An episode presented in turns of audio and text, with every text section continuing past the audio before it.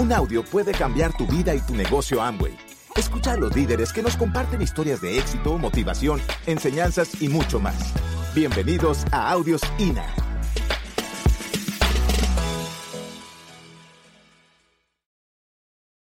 Desde que yo estoy en el negocio, siempre la historia que yo había contado, desde que yo califiqué esmeralda y diamante, era una historia un poquito, eh, pues, a partir de que la gente sabe que yo era rector de una universidad, ¿verdad que sí? La mayoría de la gente ha oído la historia y dice, oh, pues era rector de una universidad.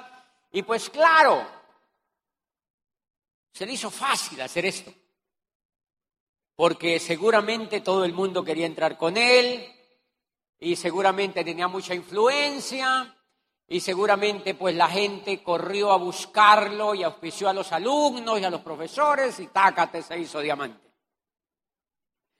Por eso es muy importante lo que yo les voy a contar esa noche, porque ¿de dónde se me ocurrió contarte lo que te voy a contar esa noche?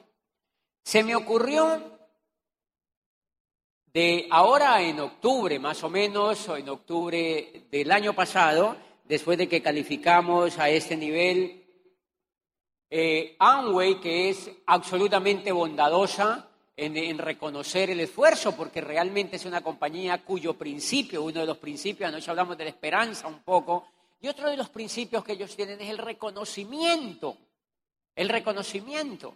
Les quiero contar que cuando yo califiqué plata, plata en el negocio de Amway, que fue más o menos a los seis meses de haber ingresado al negocio, cinco o seis meses, en una universidad donde se hacía el seminario de, de líderes, el que ustedes hacen cada mes, yo fui reconocido como plata. 600 personas se pusieron de pie a aplaudir emocionadas y una esmeralda local de allí me presentó que yo había llegado a plata y la gente emocionada aplaudía.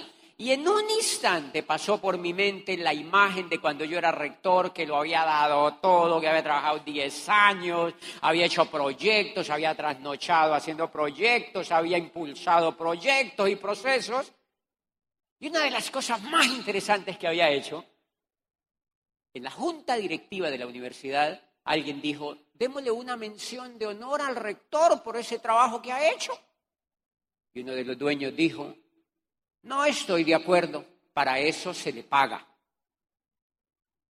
Y en ese momento yo estaba en la tarima recibiendo el reconocimiento de plata en el negocio de Amway en cinco meses después de haber ingresado y 600 personas se ponían de pie a reconocer un esfuerzo realmente pequeño y eso me capturó el alma.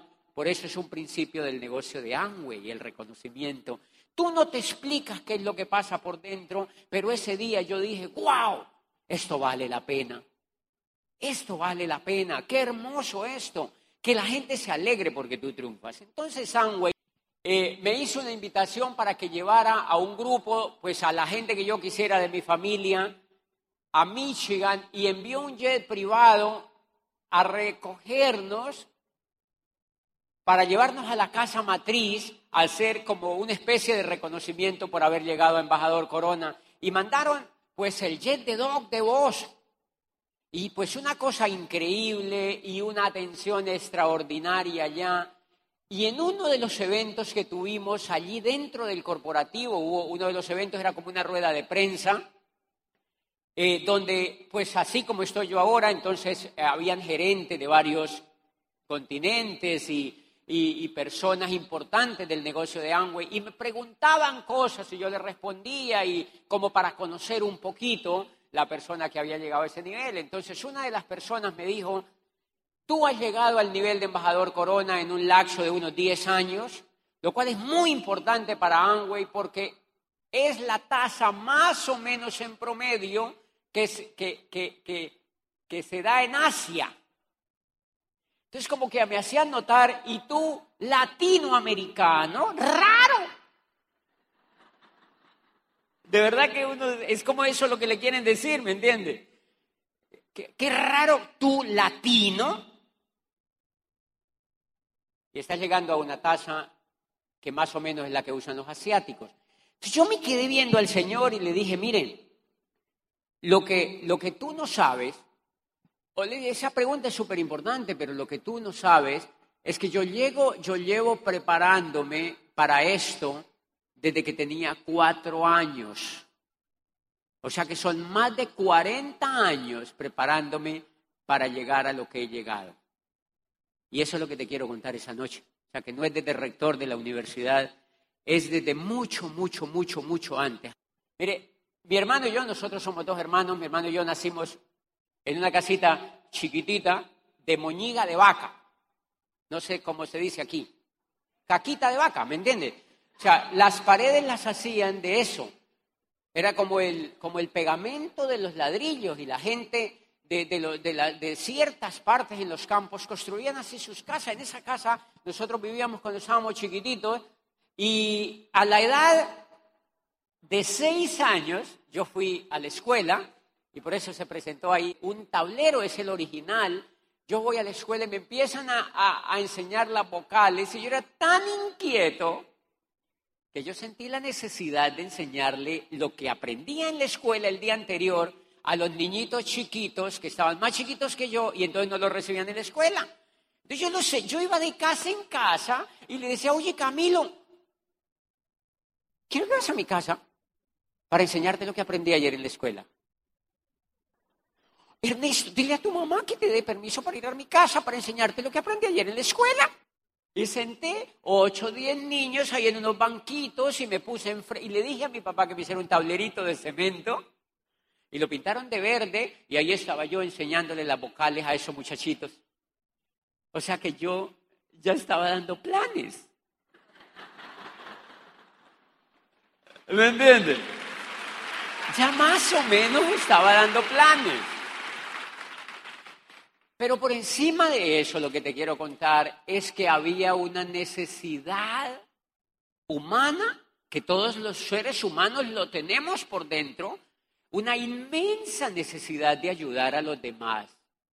Yo la sentía, yo sentía una gran necesidad, me realizaba en ese momento porque sentía que yo los ayudaba, ¿me entiendes? Yo sentía que yo los ayudaba y yo sentía una profunda necesidad de ayudar a los demás. Mensaje increíble que yo aprendí.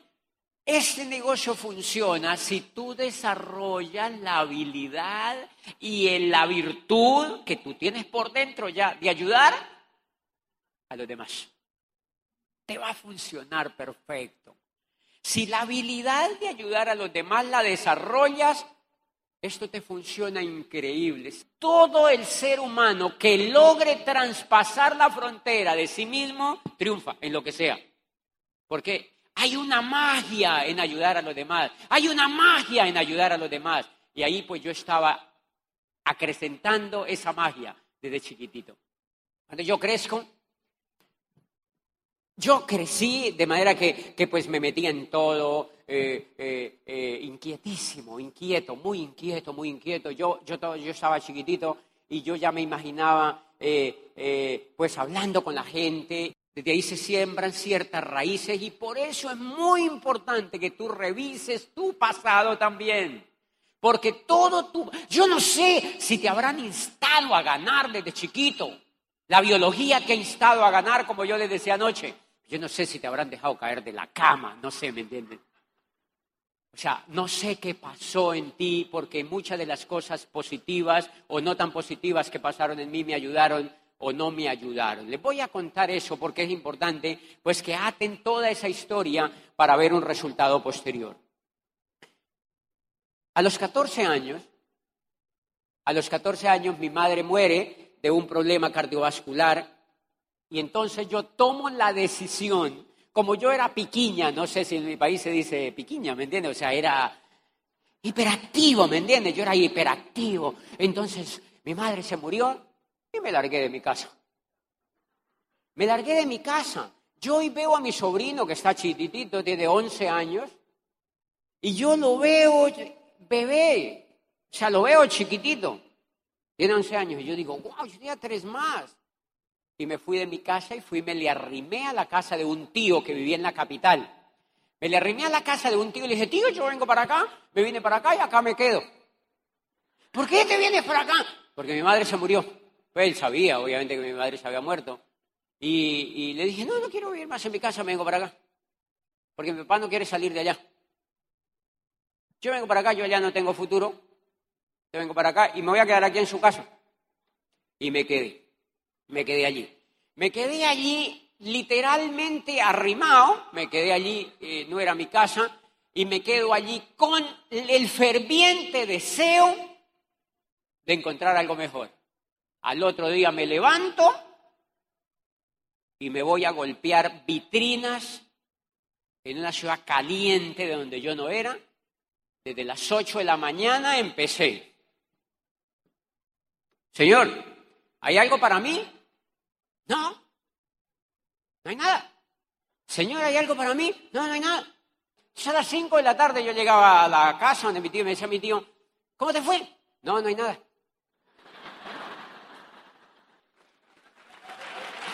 No hay nada. No hay nada. Pero había otro lado del coco que me decía, hay algo para ti.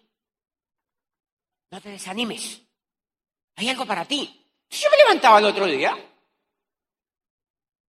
¿Hay algo para mí? No, no hay nada. ¿Hay algo para mí? No, no hay nada. Y el coco sigue otro lado de tu coco que creo que es el hemisferio derecho. Hoy estoy segurísimo que es ese desgraciado, ¿me entiendes?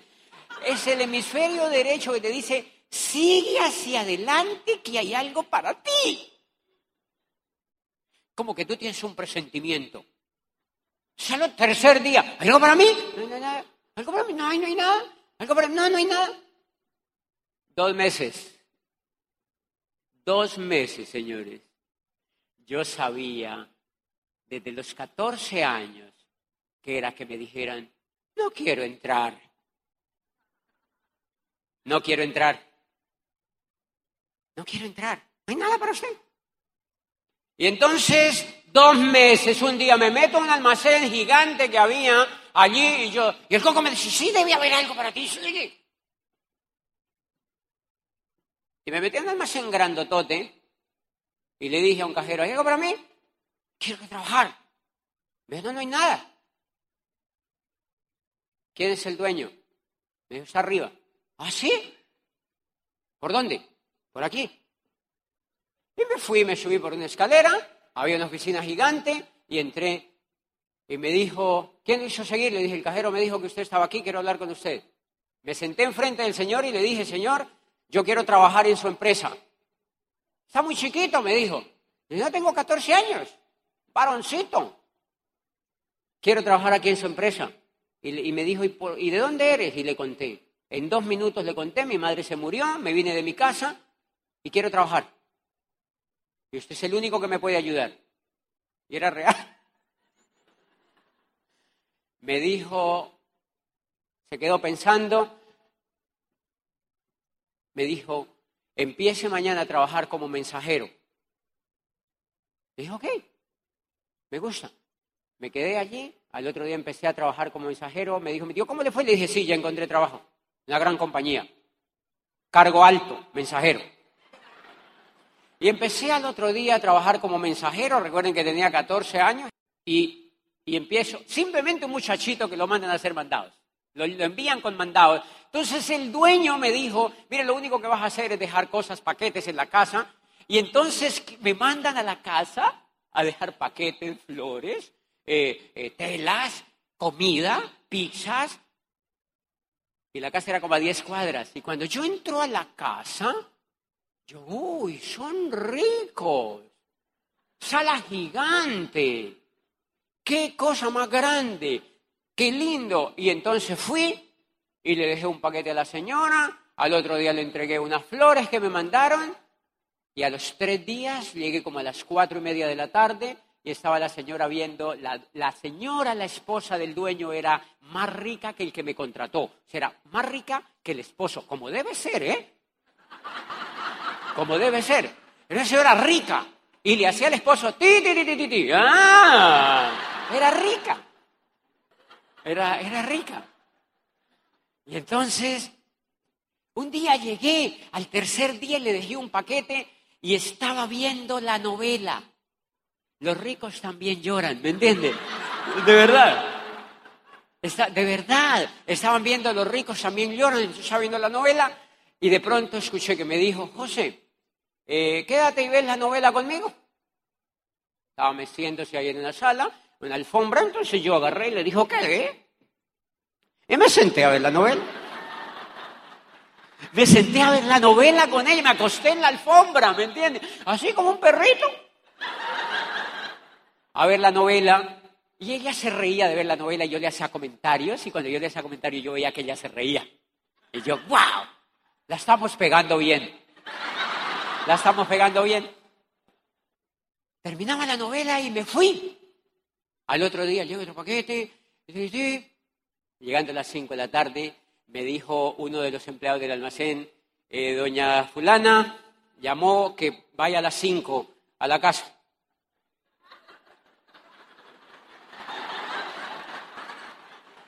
Y yo, no, quiere ver la novela conmigo.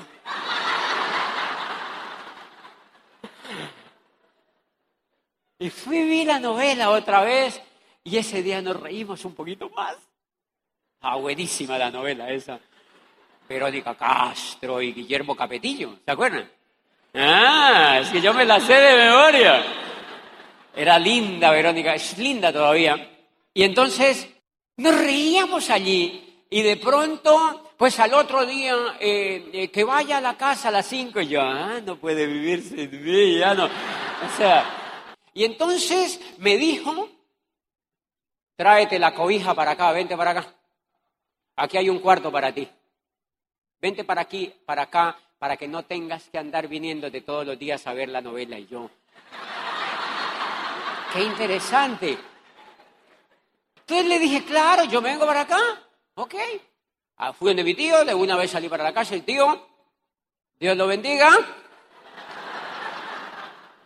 Y me llevé mi maletita para allá y me acomodé en un cuarto que había desocupado, una casa gigante. Y a las 5 de la mañana me levantaba, yo empecé a notar que había necesidades en la casa. A las 5 de la mañana me levantaba porque no era mi casa, ¿me entienden? Yo me levantaba a las 5 de la mañana y em, tenían perros. Me levantaba a lavar el pompis de los perros. Una manguera así. Y dejaba eso brillante eso me ayudó a pulir el carácter. Pero yo empecé a descubrir la necesidad que cuando un almacén en esa casa, enfrente había otro local grandotote, yo eh, terminaba de llegar al colegio y me ponía a trapear todo ese almacén porque me lo pidieron. Era más o menos como de esta ala de aquí hasta allá, hasta el fondo. Todo. Y lo trapeaba hasta las 8 de la mañana en punto, tenía que estar listo porque abrían al público.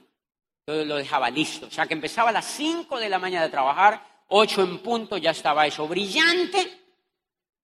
Y pues yo para qué te voy a decir que, que, fue diferente, porque así fue. Lo que te quiero decir es que yo me acostumbré desde los nueve años a hacer eso diferente y desde los 14 años ya estaba haciendo, a los nueve años, seis años enseñándole a los niñitos de mi, de mi, de mi, de mi edad o menos, nueve años yo tenía una tienda en mi casa, yo generaba el dinero, yo vendía y yo tenía mi propio ingreso a los nueve años y le ayudaba a mi padre con el mercado.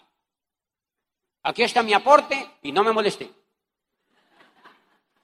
Y a los 14 años, pues estaba lavando ese patio, llevando las niñas al colegio y trapeando ese gran almacén. Yo empecé a pegarla bien con ellos. Yo me quedaba cuidando la casa y yo empecé a ver que en esa casa había una biblioteca grandotota, obviamente la vi desde que llegué. Entonces yo abrí, como me quedaba solo, tenía 15 días, a veces un mes de tiempo. Entonces yo me metí a la biblioteca y decía, esa biblioteca no la lee nadie. ¡Qué increíble! Empezaba a sacar libros misteriosos. Me leí unos libros rarísimos sobre el poder de la mente. Eran unos libros rarísimos sobre el poder de la mente y sobre cómo la gente, el ser humano se desgastaba pensando en tonterías y gastaba la energía. Un poco de cosas increíbles que nunca volví a leer.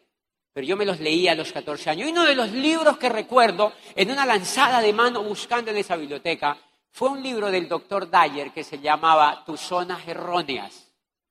Y en uno de los apartes decía, toda la gente quiere triunfar y ha nacido para triunfar. Dice, el gran problema es que la mayoría de la gente vive buscando la aprobación de los demás y por eso no triunfa. Y hacía un paréntesis y decía, si tú quieres triunfar en algo en la vida, óigame bien, tú no necesitas la aprobación de los demás. Mm.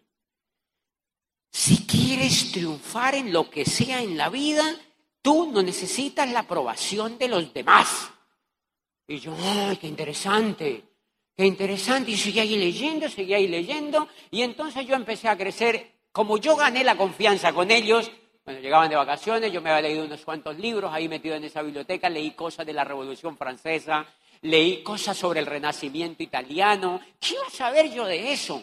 Y empecé a leer cosas sobre la Revolución Industrial, sobre cómo había aparecido la era industrial. Cosas y cosas y cosas y cosas.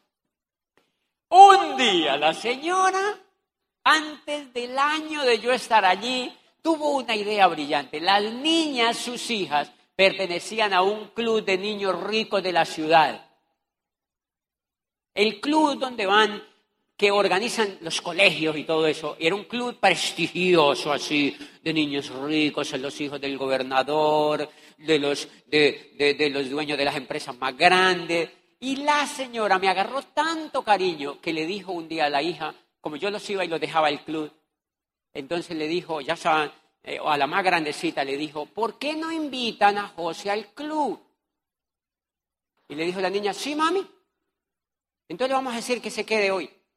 Y me invitaron y la niña dijo, eh, José, eh, o sea, había que hacer un proceso y la señora lo hizo y me metió allá a punto. No explico nada, me dijo, él va a seguir yendo.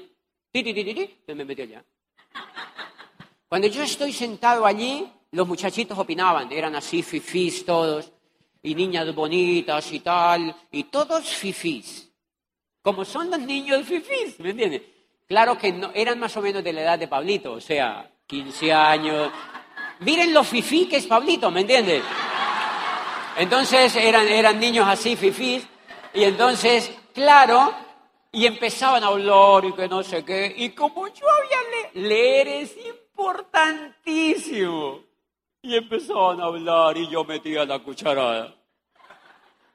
Sí, la Revolución Francesa. Y les metía la cucharada y le hilaba con lo que yo había leído. Y los muchachos se, como con cara, ¿y de dónde sacaste? ¿Y quién es ese chino?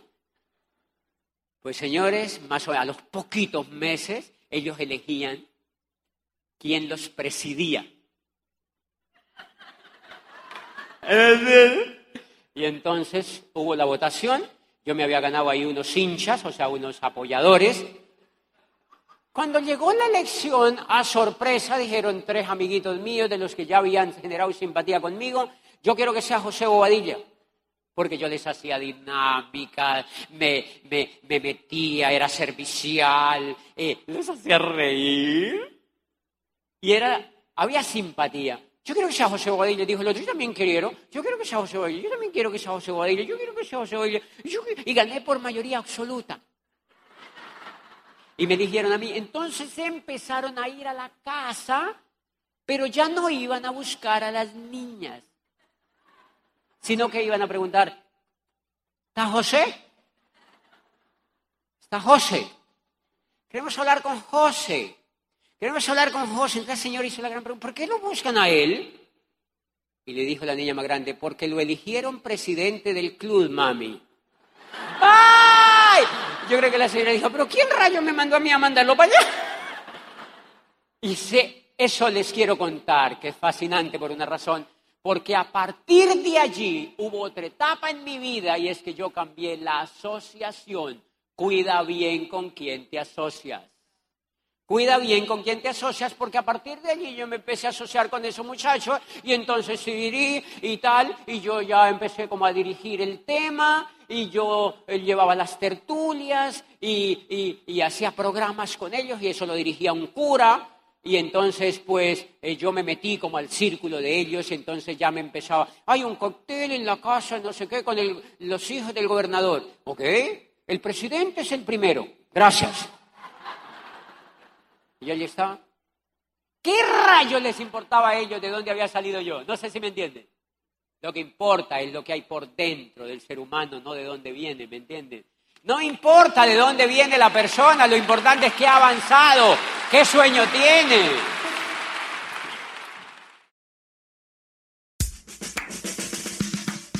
Gracias por escucharnos. Te esperamos en el siguiente Audio INA.